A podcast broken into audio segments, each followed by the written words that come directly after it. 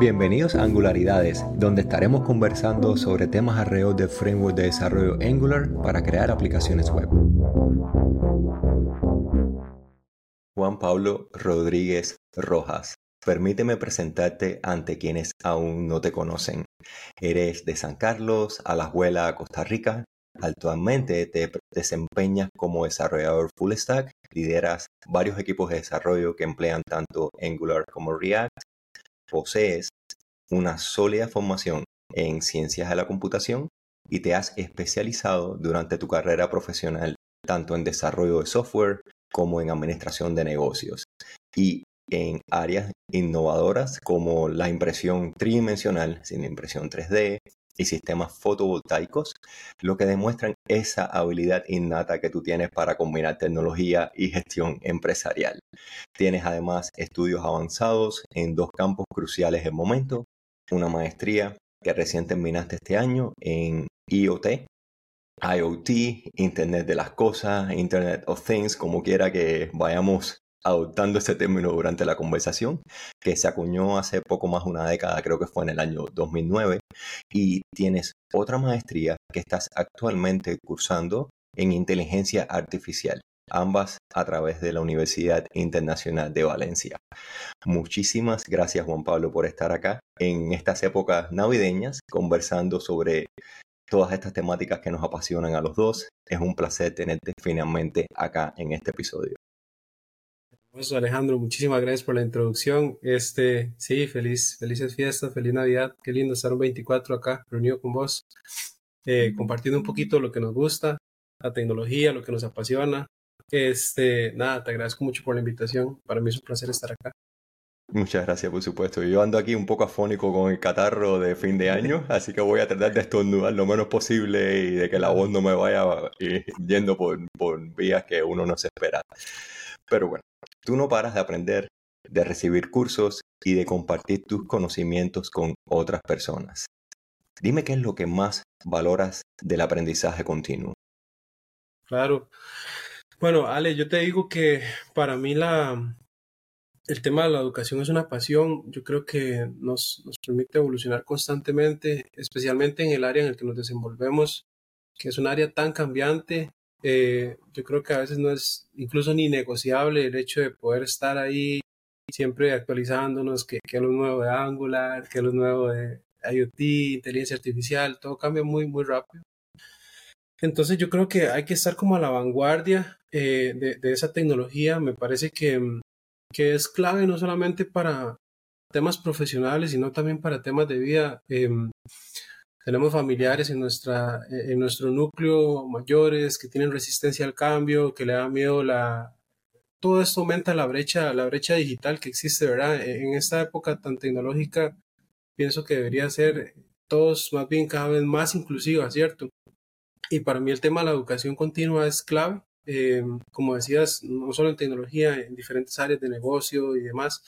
Este, yo me, me, gustaría mencionarte que, digamos, hace mucho tiempo la, la ciencia era casi que, que, brujería. ¿Te acuerdas? Cuando, cuando habían cosas eh, muy innovadoras, a la gente se le trataba de, o sea, se les perseguía por, por lo que hacían y que la gente no entendía. Entonces, de ahí es un como remontarnos un poquito al pasado de decir, eh, tenemos que tener una, una postura más abierta, más flexible ante, ante el cambio, ante lo que no entendemos Em, no sé, imagínate hace unos años, antes de que Silicon Valley y todo esto surgiera, llegar a tu casa y, y decir, Alexa, estoy en casa. y de pronto... La domótica que apreciamos hoy en día y que la damos por sentado. Era ciencia ah. ficción cuando éramos unos muchachos, pero hoy en día es como que parte de la vida cotidiana. Imagínate hablar con una computadora, eso era, yo creo que algo tan, tan increíble que cuando tú le hablas siempre te responde como, eh, bienvenido Juan Pablo, te enciende los sistemas de calefacción, los sistemas de iluminación, eh, es, viernes y el cuerpo lo sabe, te sale con cosas como esas que vos decís, es, un tema integral, no solamente un tema de, de confort, sino de, de, estar bien. Este, me, me, gusta mucho eso, me encanta que mi casa tenga un montón de cosas de esas. Y de pronto digo esa palabrita, me va a estar respondiendo porque siempre me está escuchando. Entonces, por aquello, este, me gusta como pensar que hace un tiempo nada de esto existía, no nos hacía falta, pero ahora que existe yo creo que es importante que sea parte de nuestras vidas. Te quiero contar una pequeña historia. Cuando éramos más jóvenes, eh, tal vez por allá del, no sé, 2006, 2005, tal vez jugando en una plaza de fútbol, eh, todos con nuestra pelota, sucios, mojados, felices. Había una, una casa en el barrio de nosotros que estaba como en un alto y era raro, como a cierta hora casi siempre que estábamos jugando fútbol, las luces empezaban a encenderse y apagarse, Alejandro. Nosotros decíamos, ahí hay brujas. No entendíamos lo que pasaba. era una cosa y con los años dejamos el tema y, y, nos dimos cuenta, había un estadounidense viviendo en el barrio y él encantaba hacer bromas estaba todo el tiempo molestándonos para haciéndonos, haciéndonos creer que eso era algo de brujería y, y, al rato pasaba siempre por el frente donde jugábamos viendo la cara de bobos de nosotros, se moría de la risa. Man, una cosa que hoy en día que tu, que tu casa se enciendan tus luces o, que pasen cosas sin que tú lo estés directamente controlando es totalmente normal. Hay que romper ese paradigma. Entonces, como para volver un poco al punto, yo creo que hay que abrazar y adaptarnos a, a, a estas nuevas eh, ideas con confianza de la tecnología, de la innovación, sabiendo que todo eso son oportunidades para crecer, no solamente oportunidades que reducen brechas de empleo y más, sino que tenemos que, que, evolucionar con, con el conocimiento, con la tecnología. Ale, para cerrar esta pregunta, quisiera nada más decir, es el único momento, creo, en la historia en el que el ser humano ha tenido tan al alcance superpoderes para hacer cosas que antes nadie podía si se te ocurre controlar un motor o lo que sea en otra parte del mundo, eso parecía brujería. Ahora es, es probable, es posible. Entonces, creo que tenemos que aprovechar eso y tratar de estar lo más al día con los conocimientos posibles, ya que la tecnología nos da superpoderes y no debemos dejar pasar esa, esa oportunidad tan grande que tenemos. Totalmente. Hoy básicamente parece ser que el desafío no es la falta de acceso a esas tecnologías. Vaya, nosotros desde la perspectiva eh, de, del mundo en el que estamos viviendo, que es una burbuja de toda la demografía global que no necesariamente está también al mismo alcance de, de este tipo de, de, fenómenos y factores que estamos viviendo cotidianamente. Pero no viene siendo para nosotros tanto el alcance a esas tecnologías como la sobrecarga de información con la que tenemos que estar lidiando que básicamente te despiertas al otro día por la mañana, revisas un email con una serie de sumarios sobre lo nuevo que hay y, es apabullante la cantidad de elementos que están surgiendo constantemente y que nos están manteniendo rezagados o con un eh, fear of missing out, es decir, el efecto este FOMO de miedo a perderse de las cosas que están surgiendo nuevamente. Y eso viene siendo una de las grandes cosas con las que tenemos que aprender nosotros como profesionales y, y como consumidores y creadores también para, para lidiar en, la, en, las épocas modernas. Así es, Alejandro. Es, es, ese es el reto. Tú eres una persona que ha logrado mantener un buen equilibrio entre la innovación tecnológica y la administración de negocios. ¿Cómo es que gestionas toda esta serie de, equilibrio, de balance en los proyectos en los que trabajas? Claro, muy buena pregunta, Ale. Es, eh, es, es algo que, que, siento que debemos tratar de, sentirnos más acostumbrados.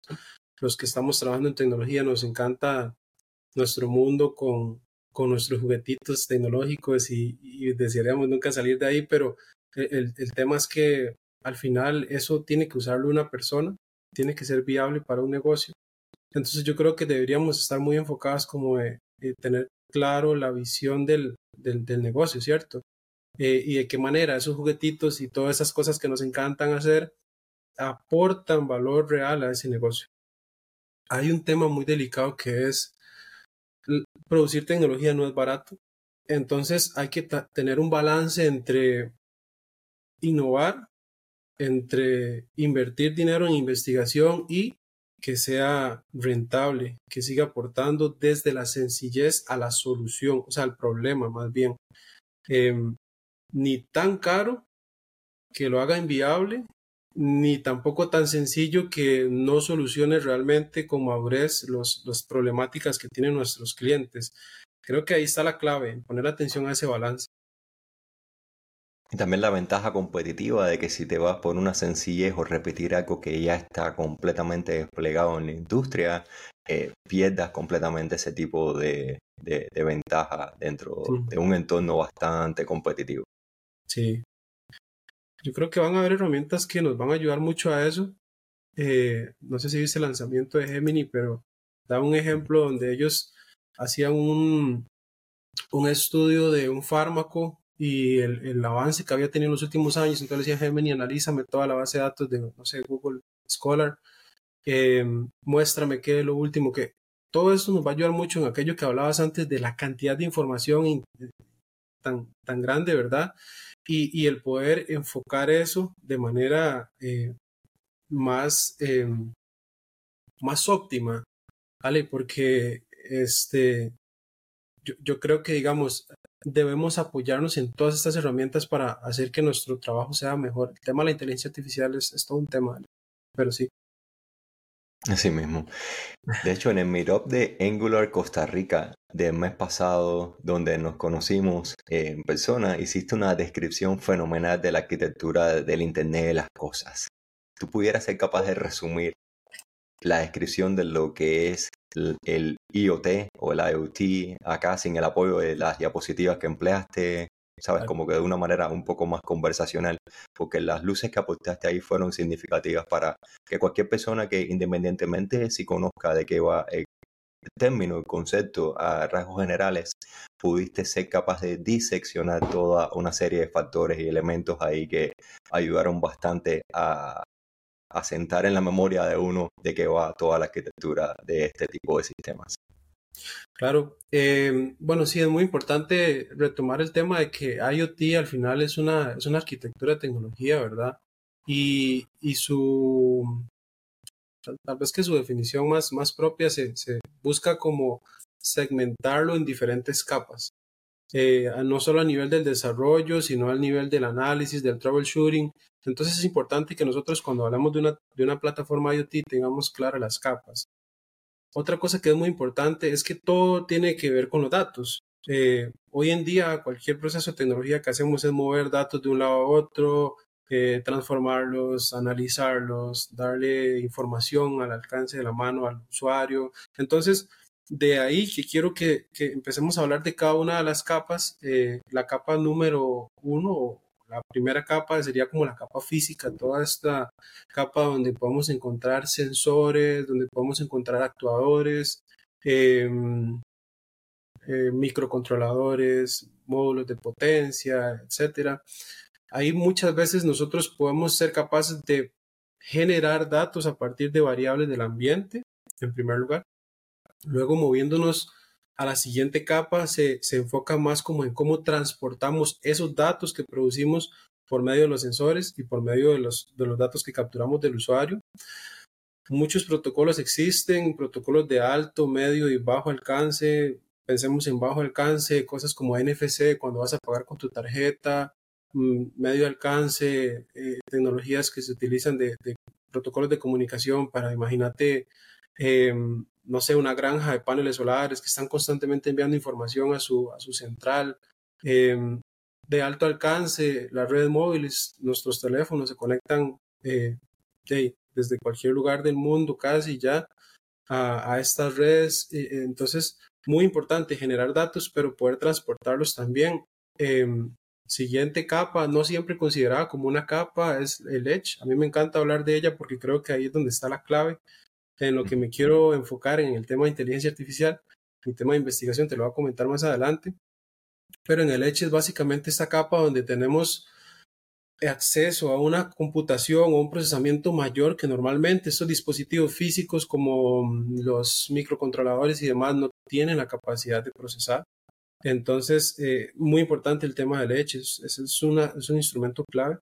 Em, seguido de esto, tenemos la capa cloud, muy importante. Hoy en día, Ale, todo lo que encontramos en, la, red está casi que basado en cloud. Cuesta mucho tener en realidad eh, servidores dedicados en alguna empresa con equipos que le dan mantenimiento y más. Ya tenemos soluciones bastante complejas y robustas eh, ofrecidas por diferentes proveedores eh, eh, servicios de almacenamiento, servicios de analítica de datos, servicios de muchísimas cosas. Y con un mínimo de Em, mantenimiento y de, ¿sabe? de costo cuando se trata de elementos a gran escala, comparado con lo que se tenía que hacer cuando uno tenía los servidores en. On-premises, eh, del lado de uno acá, tener que mantenerlo, todo eso. Ahora mismo la nube realmente no está ahí arriba, la nube está enterrada en servidores o, o en pisos enteros, en, en lugares que necesitan unos niveles altísimos de enfriamiento, etcétera. Pero es un, un elemento importante dentro de toda esta eh, arquitectura de capas de- del Internet, de, lo- de los Claro, objetos. yo siento que en el cloud está el, el secreto de la revolución que estamos teniendo ahora a- en temas de inteligencia artificial y más, porque como así sale, eh, mm, ¿quién iba a tener hectáreas con servidores? Nadie, o sea, enterradas, eso sonaba a cosas hasta militares en algún punto. Y, y hoy en día eh, eh, las, las compañías que tomaron la batuta y que son responsables de ello dan servicios increíbles que escalan de una manera que solamente ellos pueden garantizar. O sea, la cantidad de personal que tienen. eh, si, si tú sufres de una caída en uno de tus servidores, es casi que imperceptible para vos. Si se quemó una tarjeta de red y tuvieron que reemplazarla, es imperceptible para vos totalmente. Los sistemas distribuidos creo que han ayudado grandísimamente a esta parte. Entonces, sí, Es la, tan imperceptible como cuando uno conecta una computadora que uno no tiene que enterarse de cómo pasa todo el flujo en la red eléctrica, ni de cuánta cantidad de vatios, de voltaje, nada de eso. Eso es transparente completamente y una parte intrínseca. Sin eso no estaríamos ahora teniendo esta conversación. Ni siquiera estaríamos teniendo el alcance del teléfono eh, para poder utilizar el sistema eh, eléctrico que, que garantiza que todo eso tenga vida. Es, es increíble. Em, luego el tema del cloud, eh, viene el tema de los datos. Eh, Recordemos que todo eso lo hacemos por los datos, entonces los capturamos, los transportamos, los llevamos al cloud, los analizamos y hacemos muchas cosas con ellos. Eh, pero el tema es el, los datos, ¿sale? Ahí, ahí está la clave. Eso es el, el oro, eso es el, el lo que le da valor al usuario, a las empresas, a los gobiernos. Em, ahí en esta capa de los datos es donde nosotros eh, llevamos a cabo procesos de, carga, transformación eh, de, los datos, extracción, limpieza de datos. Para el tema de inteligencia artificial, el tema de limpieza de datos es esencial. Em, luego, la última capa, entonces, sería como el tema de la inteligencia artificial, ¿cierto? Que ya que estamos en el cloud, ya que tenemos los datos, ya que los tenemos limpios, eh, esos datos son los que se utilizan para eh, nosotros entrenar modelos eh, predictivos, modelos matemáticos que se utilizan para poder llevar a cabo la inteligencia artificial, el entrenamiento, si es supervisado, si no es supervisado. Pero al final, eh, como pudiste notar, todo gira como alrededor de los datos. Captura, capa física, capa 2, comunicaciones, transporte, edge, procesamiento de lado de la capa física, eh, cloud, darle todo tipo de servicios, almacenamiento, transformación, y para que al final nosotros podamos usar esos datos para darle información a las personas y que puedan tomar decisiones en sus negocios, eh, que les puedan devolver tiempo, calidad de vida. Creo que ahí está, ahí está la clave de todo esto. Exacto. Y para las personas que necesiten visualizar esto, vamos a tener una, una imagen con ese diagrama como parte de las notas Yes. del episodio en, en el texto del documento. Sí, Ale, nada Y más, hablando, que- eh, me, me- me quedaron dos por ahí, súper sí, rápido te cuento, el tema de la claro, aplicación, el, la capa de aplicación importantísima, ahí donde Angular vive, ah, de aquí donde nosotros llevamos toda esa información de una manera eh, amigable al usuario, al alcance de su mano, al alcance de su computadora, de su televisor, ahí visualizamos toda esta información, gráficos, tablas, dashboards, tantas cosas, y la última, muy importante, es la seguridad, porque no podemos ser tan inconscientes de usar los datos de las personas sin garantizarles una privacidad, sin garantizarles que, que esa información sensible está protegida. Y yo creo que es el tema que, quisiera abordar más adelante, porque, porque el tema de la seguridad es quizá que en la emoción del momento y sentir que puedo controlar mis luces con, con, con sintetizadores de voces y cosas así, nos dejamos llevar tanto por la emoción que no somos responsables y, y no tomamos decisiones más informadas en el tema de la seguridad. Esas eran las dos que me hacían falta. Gracias a. Comentaste que tenías una nota acerca de la investigación que estás haciendo, acerca de los hedges, porque todo este desarrollo de las redes de Internet de las cosas y de la inteligencia artificial han ido avanzando de manera complementaria, nutriéndose una a la otra eh, de una forma bastante fructífera, con una sinergia impresionante. Eh, ¿Cómo estos algoritmos para simular a través de la computación habilidades cognitivas y de raciocinio dependen y a la vez nutren ese entramado de la interconexión de las cosas? Eh, es, es de hecho así como lo acabas de decir. Em, todo el IoT lo utilizamos para generar, transportar datos, transformar datos. Todo eso al final para poder tomar decisiones, para que la inteligencia artificial pueda entrenar modelos. Em, pero es, es, una relación muy sana de ganar-ganar porque el, el, IoT provee esos datos, pero esos mismos datos son utilizados por la inteligencia artificial para este, mejorar el IoT, ¿cierto? Eh, de manera que, que, que, se vuelve cada vez más inteligente, cada vez más autónomo. Es una relación hermosa. es por esto que, que trato como enfocar mi, mi, mi, carrera profesional en ese sentido, pero creo que, que es, es, una relación bidireccional de, de, bastante calidad, que por ahí va. Perfecto. Al final estos datos eh, nos sirven para, para, entrenar estos modelos, entonces yo creo que, que bien. ¿Y cómo estás abordando en la investigación que estás haciendo para esta nueva maestría tuya el tema de los, de los edges? ¿De los qué, perdón? De, del edge como tal. Ah, el. El edge es clave. este, te, te, voy a hacer así como un spoiler.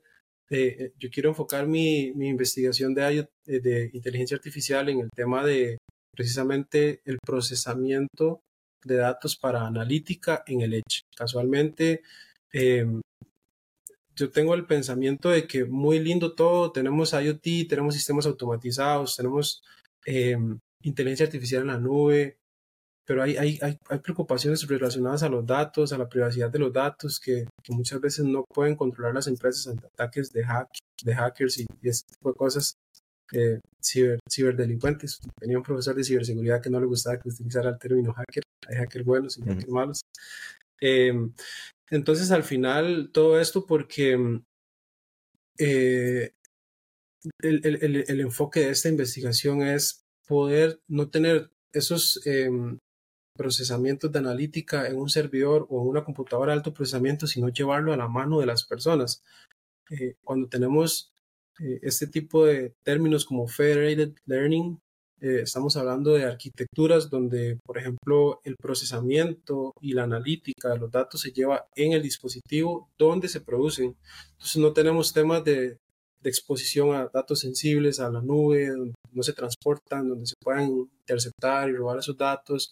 Eh, son, son estos modelos que lo que trans, transmiten desde el edge hasta la nube son conocimiento adquirido a partir del, del análisis hecho y se comparten los modelos con los modelos de la nube para de una manera colaborativa eh, a, aprender de todos los nodos que están conectados a esta red, que están constantemente subiendo conocimiento, alimentando una fuente de datos de, de modelaje más robusta y él, ella a sí misma eh, entregando a sus nodos el conocimiento aprendido a partir de la colaboración. Es un tipo de, de inteligencia artificial de manera distribuida y es clave porque, como te decía, eh, yo creo que el tema de la, del, del, machine learning, que es lo que vamos a usar para, para que estos dispositivos con bajo procesamiento puedan aprender, nos da el potencial de al alcance de la mano de la persona tener herramientas, una extensión de su mente, de su cuerpo para tomar decisiones en el momento a partir de cosas que están pasando ya, variables físicas y más. Yo creo que ahí hay un temazo, eso es un tema que mm, eh, vamos a ver, está, es reciente, hay muchas cosas que se están analizando, sus problemáticas, sus cosas buenas.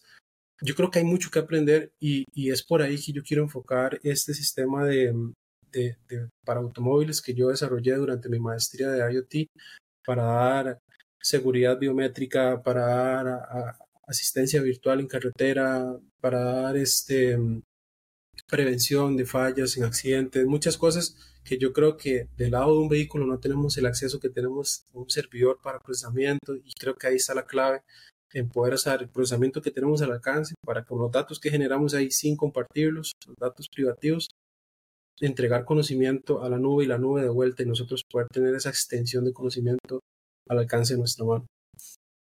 ¿Y dónde podemos encontrar esos resultados de, todo el tema con vehículos y del IoT? Eh, ¿Tienes publicado eso en algún lugar en específico? De hecho, eh, bueno, yo recibí, no, no, hace tanto que yo me gradué de la, del máster de IoT y mm, estoy, estoy puliendo el, el, paper que tuve que escribir en mi investigación para poder publicar un poco más de sus resultados. La idea es, eh, con ese tema de la inteligencia artificial también, tengo que desarrollar una tesis, entonces em, estoy, estoy desarrollando un perfil, profesional, la tecnología, lo que yo amo, lo que me apasiona, y he tomado la decisión de, em, exponerme un poco más, de llevar este conocimiento que, que, la vida me está dando la oportunidad de tener a las personas. Me encantaría poder hablar de tecnología de manera sencilla para que tanto mis colegas como mi abuelita puedan entenderlo. Yo sé que es, es complejo, es un reto grandísimo, hay que mejorar mucho la parte de comunicación, pero espero que pronto puedan eh, saber de ese perfil donde voy a estar compartiendo todos sus conocimientos. Dale, gracias por la pregunta. Claro, y de hecho, no solamente se trata de entender estas tecnologías, eh, es decir, el resto de los seres humanos que no están al alcance de lo que está pasando por detrás, sino de poder interactuar con ellas. Para eso tenemos las interfaces gráficas que nos permiten a nosotros los usuarios eh, poder usar el resultado de, este tipo de sistemas tan complejos. Y ahí es donde me gustaría interconectar toda la conversación que hemos tenido hasta el momento con el framework de Angular. Desde tu perspectiva, ¿cuáles son las ventajas clave de usar Angular en proyectos de IoT? ¿Y de qué manera has logrado integrar este framework con todas estas tecnologías de las que hemos hablado en tus proyectos? Claro, de hecho he tenido la oportunidad de trabajar en empresas eh, transnacionales que, desarrollan plataformas IoT y mm, he podido ver que Angular es, algo muy robusto, es algo que de verdad ofrece muchas, muchas eh, beneficios, muchas capacidades al desarrollo del software.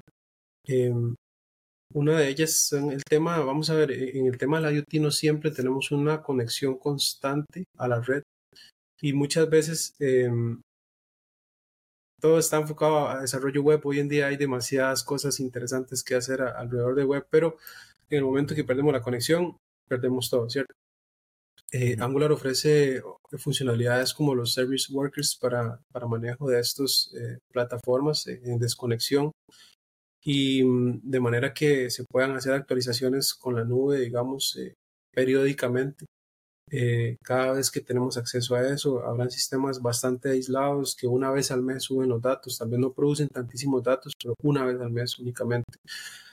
Entonces, este tema de los service workers es, genial porque le permite a una persona sin conexión seguir navegando, seguir guardando cosas en base de datos o por allá, de vez en cuando subirlas a la nube, realizar el procesamiento analítica, volver con los resultados. Ese es un temazo.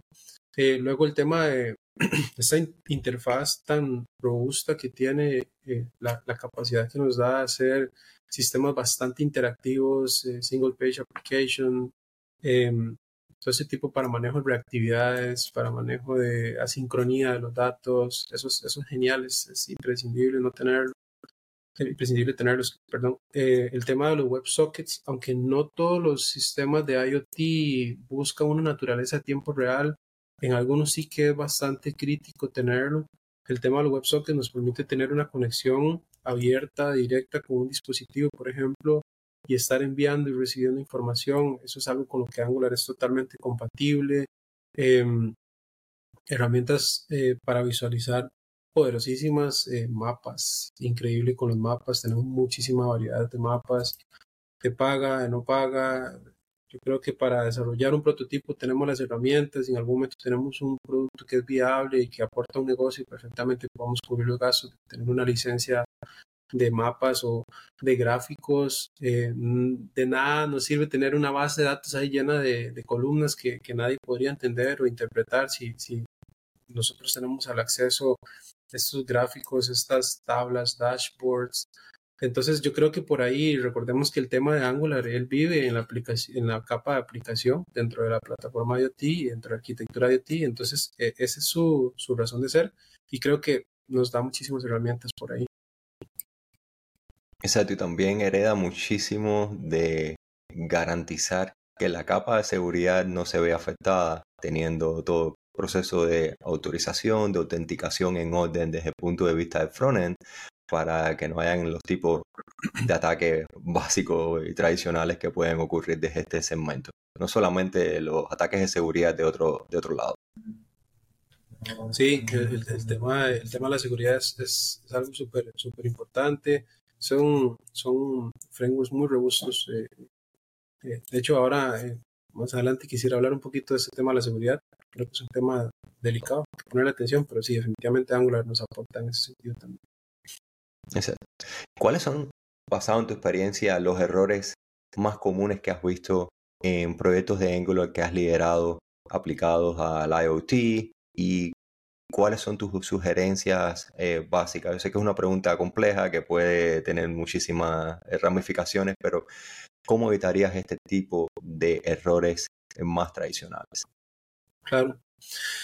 Vamos a ver, déjame pensar, es una buena pregunta. Eh, Mm. O sea, yo creo que yo creo que el tema aquí es que muchas veces como hablamos de datos y altas ingestas de datos eh, en ocasiones que, que, son miles de sensores enviando información cada 10 minutos, o sea, empiezas a hacer las combinaciones en tu cabeza, es muchísima información.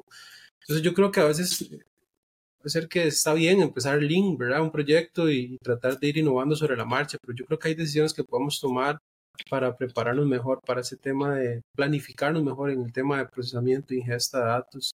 Eh, los, los, errores más comunes o lo, que tal vez más sufrimos durante mi, mi, mi, estadía en esa, en esa oportunidad laboral fue relacionada a cómo hacemos para mostrar esta cantidad tan grandísima de datos en un mapa que tiene que hacer render de, capas y cada vez que cambian los datos tiene que volver a hacer ese montón de render de, de datos. Este, que teníamos que visualizar en una línea de tiempo eh, todas las lecturas que habían tenido sensores por un mes, por un año, tres años. Imagínate, dale, cuando esos sensores son miles y envían actualizaciones cada cinco o diez minutos, hay un tema muy importante que es ese de la, de la, planificación de qué estructuras de datos vamos a utilizar para almacenar eso, cuál es el tipo de, base de datos que mejor se adapta a lo que nosotros estamos necesitando. Si, si, si de pronto nuestro sistema IoT tiene una sección o algún módulo que sea para interpretar datos en, en temas de, de, líneas temporales, bases de datos de tipo temporales, sería lo mejor, lo más indicado, porque ya la información viene estructurada de manera que nosotros podamos eh, cargarla sin tener que procesar o iterar tanto sobre, sobre los objetos que nos vienen y ahí empezamos a consumir la memoria. Eh, esos, esos temas de memoria hay que cuidarlos muchísimo. Este, el tema de las librerías, por ejemplo, yo estuve en un proyecto que eh, el sistema IoT tenía visualización de mapas, tenía en, gráficos y tenían tablas y en dashboard, ¿cierto? Todo muy bien hasta que llegábamos a, al mapa se volvía muy lento eh, por todo esto que te mencionaba. Entonces, de pronto, para un POC está bien tener una, una librería ahí normalita, pero si, si vemos que de verdad es un, es, un, es un negocio, perdón, es un producto que tiene futuro en un negocio, es mejor hacer la inversión y, digamos, pagar licenciamientos de librerías que sí permiten el manejo adecuado de esa cantidad de, de información. Este, yo creo que es muy relacionado a eso. La, mayor cantidad de problemas que tuvimos fue siempre muy relacionada a la cantidad de datos. Entonces, eh, planificar, organizar bien las estructuras que vamos a utilizar y tomarnos el ratito. Yo sé que a veces es una parte muy aburrida del proyecto y ya queremos empezar a desarrollar y hacer cosas chivísimas, pero yo creo que es importante tener la conciencia de poder sacar el tiempo y planificar de, de manera adecuada. O sea, toda la optimización de esos recursos es importantísimo, es relevante. No es llegar a, ser tan quisquillosos de tener un 100% de perfeccionismo, pero sí poder entregar, como mencionabas hace un rato, ofrecer una buena experiencia a la hora de usar estas aplicaciones y, y emplear la interfaz gráfica como el elemento conector entre nosotros los seres humanos y cualquier cantidad de datos que esté diseminada por allá en la nube, por abajo de la tierra, donde, donde sea. Eso mismo, de hecho, ese proyecto que te comento se, reinició tres veces. Puedo decir que con eso te lo digo todo, porque al final muy importante era el tema de visualización en mapa y no lo lográbamos. Eh, cuando yo entré con el equipo que yo entré, entré con gente muy capacitada, muy inteligente, se logró por dicha. Pero anterior a eso habían habido dos intentos más o tres intentos donde el, proyecto no cumplía las expectativas de los usuarios, el mapa era lento y se cerró el proyecto. Y se volvió a intentar y ya la última fue la vencida. y bueno, ya estamos cerrando el año 2023. Nos quedan solamente unos pocos días y me gustaría saber desde la perspectiva tuya cómo ves el futuro de estos frameworks de JavaScript, Angular incluido, que proveen los elementos para ofrecer esa interfaz gráfica en el contexto de un crecimiento hiperacelerado, completamente fuera de cualquier predicción o, visión que le pudiéramos dar en el momento actual. Uno no sabe cómo se va a desenvolver eso en los próximos meses y para qué hablar de los próximos años. Pero ¿cómo ves toda la parte de visualización con relación a, al desarrollo aceleradísimo que tiene la Internet de los objetos, el Internet de las cosas y la inteligencia artificial, basado en lo que estás viendo tú día a día en las investigaciones tuyas. Da miedo, o sea, se siente como cuando lo veían como brujería, o sea, el tema de la inteligencia artificial, la potencia exponencialmente cualquier desarrollo.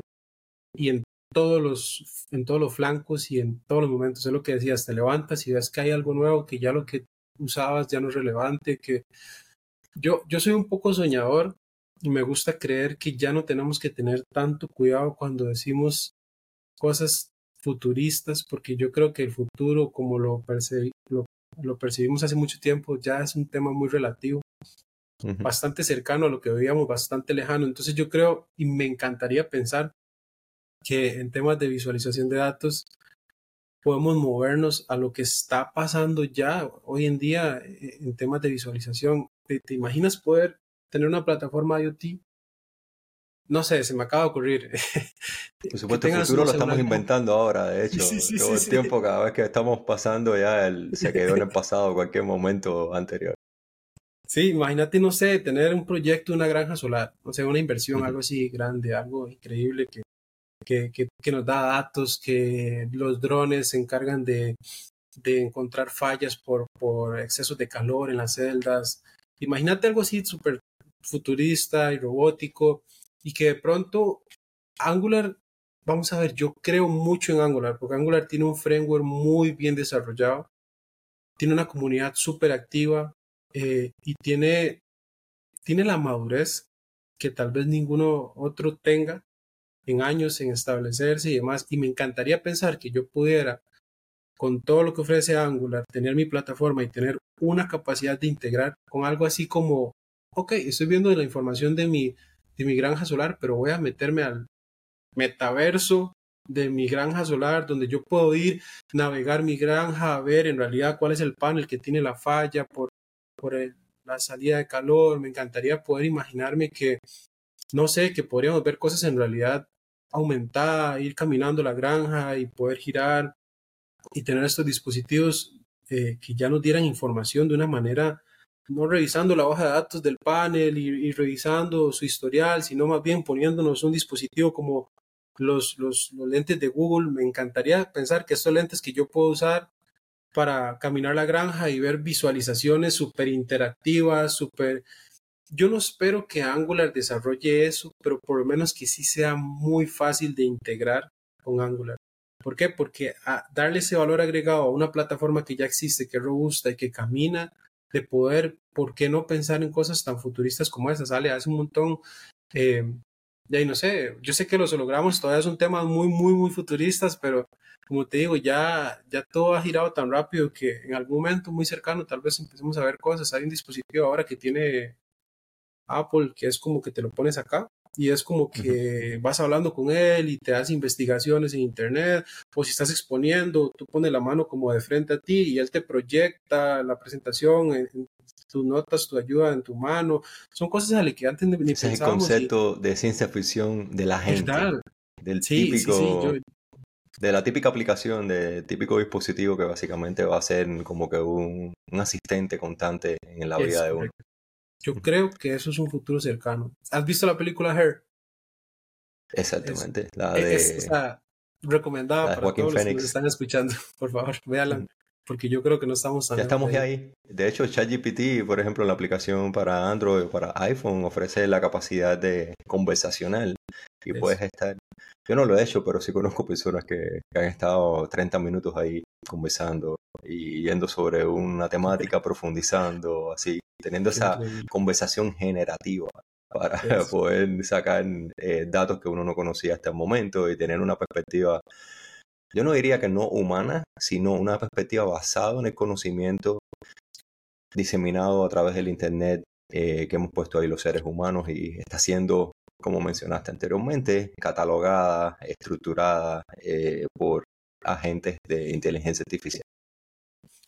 Sí, yo, yo, creo que este, ese tema de la extensión del, del, del, conocimiento del cerebro hacia, hacia un wearable, hacia tu teléfono, hacia unos audífonos que, como el, de la película, yo, Ale, yo en serio creo que ahí hay un futuro interesante.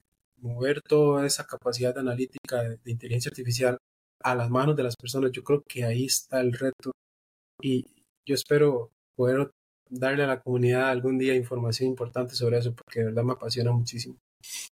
Exacto. Y lo que estabas mencionando sobre Angular y ese deseo de expandirse hacia otras plataformas, ¿realmente hacia dónde van a ejecutarse las aplicaciones que uno desarrolla en Angular? En navegadores web, en aplicaciones nativas de los dispositivos actuales, en el momento en el que exista la capacidad pues, de un navegador web, de extenderse eh, a través de APIs hacia este tipo de interfaces que hoy en día nos resultan todavía un poco como que no de mentirita en el futuro, no algo como de ciencia ficción, pero que está en constante proceso de desarrollo. Una vez que se tenga todo eso listo, sencillamente se trata de aprovechar las capacidades y todas estas interfaces de programación para poder expandir esa interfaz gráfica en otros espacios que hoy en día no son los comunes y corrientes para la mayor parte de los usuarios. Ale, yo, creo que le acabas de dar a un punto clave.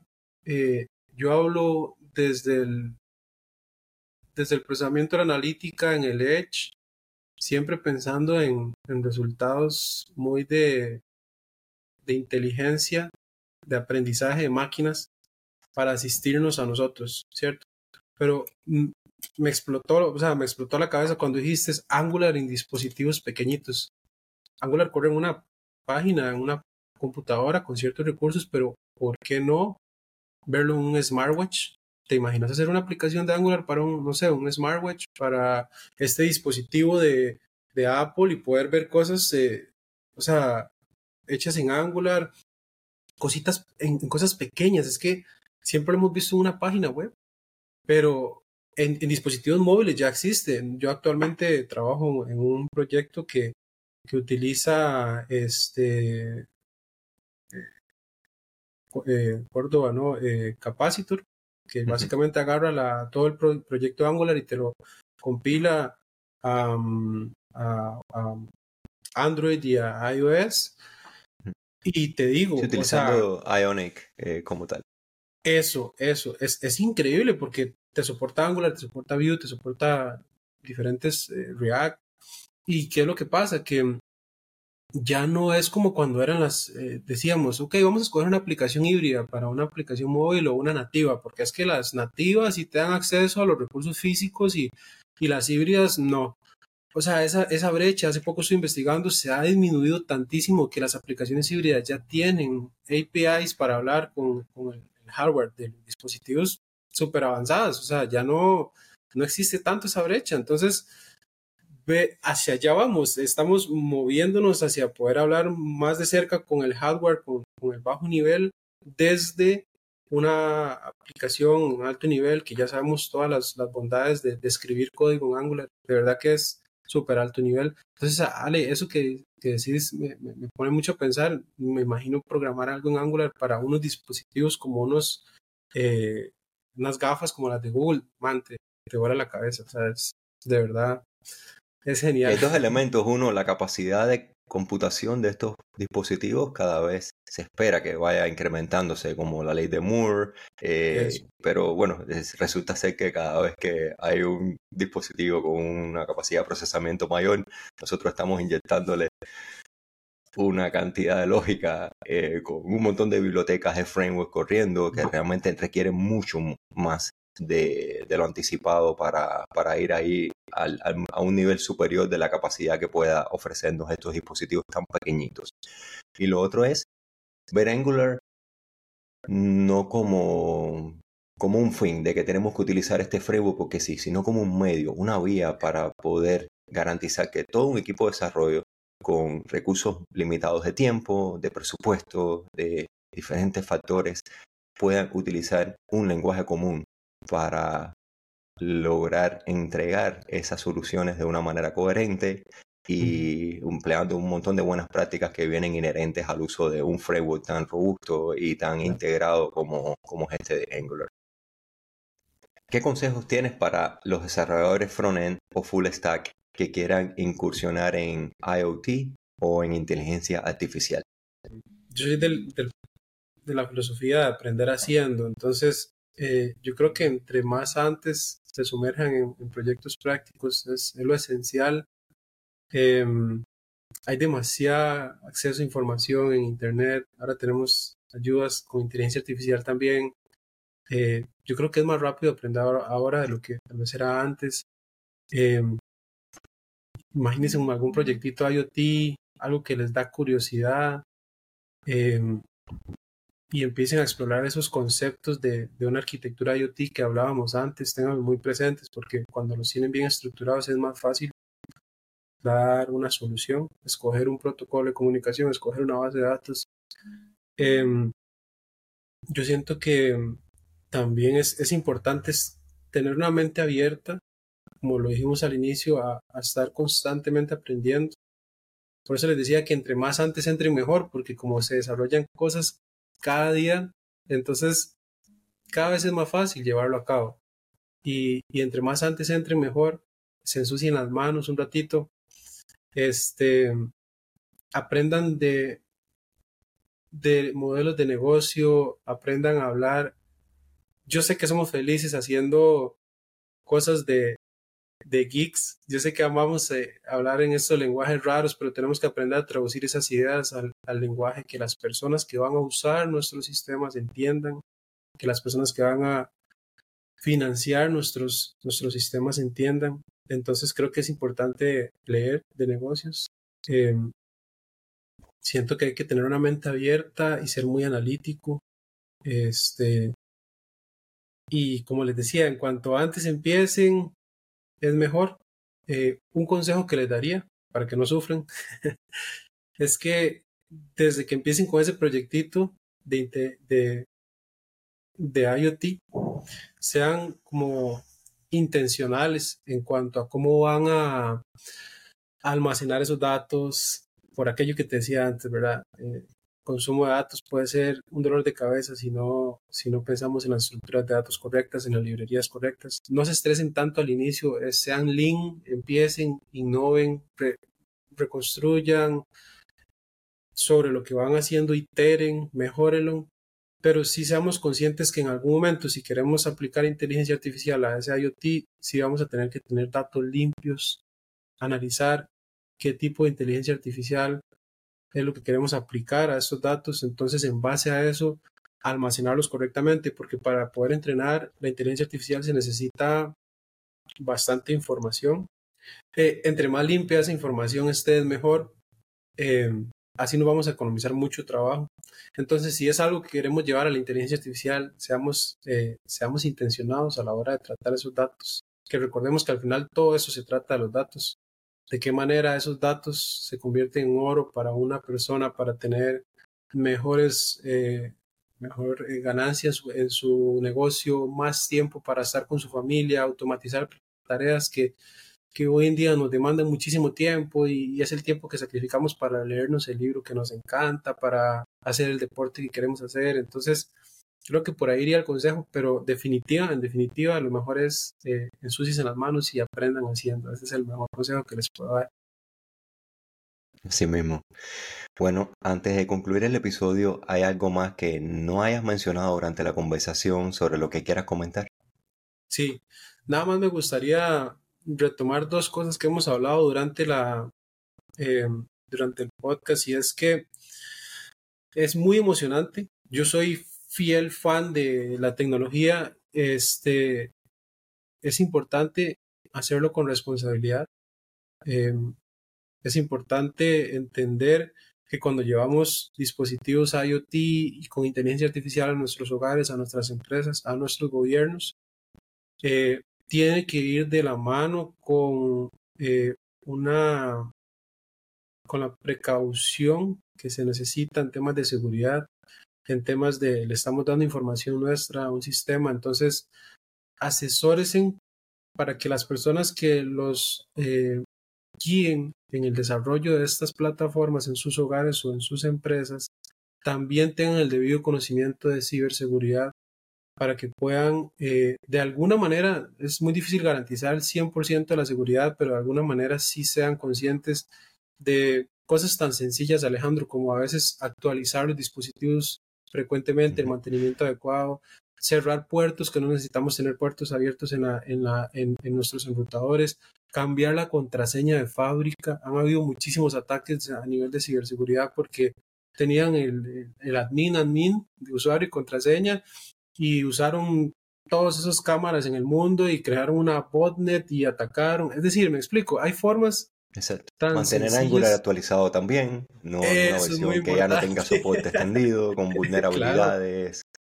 Sí, hay, hay, que ser conscientes que las empresas hacen un gran esfuerzo para poder mantener los parches de seguridad y para poder tener por ejemplo, Google Chrome, actualicémoslo. O sea, ahí vienen cosas que ya se detectaron y ellos hicieron su parte, pero también tenemos que hacer nuestra parte. Entonces, el tema de la ciberseguridad es un tema muy importante, es un temazo. Yo creo que en algún momento se puede ampliar sobre eso, sobre qué cuidados o medidas podemos tomar. Eh, también, eh, vamos a ver, mi visión de este tema del IoT, la inteligencia artificial y ciberseguridad, se las quiero compartir. Y quiero que de alguna manera los que crean esto, eh, hagamos comunidad porque yo creo que hay un trabajo importante que hacer. IoT nos genera los datos. Inteligencia artificial consume esos datos. Perfecto. Cosas chivísimas pasando. Ciberseguridad es un pilar fundamental para asegurar esos datos. Pero importante el tema de el edge. Para mí ese tema es un tema de que va a surgir mucho en los próximos años porque llevemos al, al alcance de la persona a un wearable, a unos lentes, a un smartwatch, llevemos ese procesamiento y démosle una extensión a la mente del cuerpo humano, eh, entonces, del ser humano. Eh, si nosotros podemos tomar decisiones en el momento, e, es, este, esta generación todo lo queremos ya y, yo creo que ahí es donde está el reto yo quiero hacer comunidad, dale, apóyame en eso, hagamos investigación juntos.